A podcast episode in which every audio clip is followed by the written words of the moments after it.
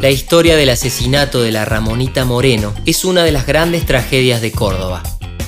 Los restos de Ramona descansan en el cementerio de San Vicente y su tumba fue recuperada. Sin embargo, su vida está ligada al barrio Güemes. Los detalles de aquella tragedia, un femicidio que ocurrió el 10 de mayo de 1934, convirtió a Ramonita en una persona de culto, santificada por los vecinos. Ella tenía 25 años y vivía en la calle Expedición y calle 11, al otro lado de la cañada.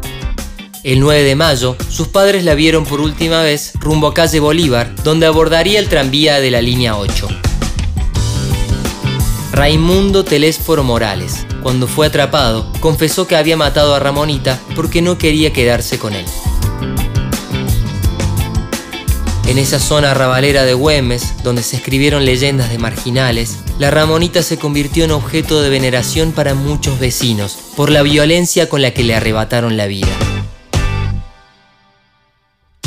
El lunes siguiente a su muerte, se prendió el primer fuego cuando una anciana fue hasta la barranca en donde se encontró el cuerpo sin vida de Ramonita y dejó una vela para aliviar el espíritu de la joven.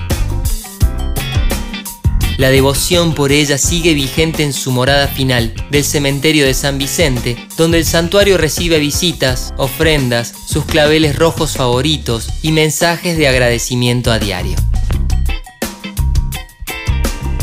Si querés conocer más sobre Güemes, sus edificios emblemáticos, su legado cultural e histórico de Córdoba, no te pierdas nuestra colección de podcast exclusiva.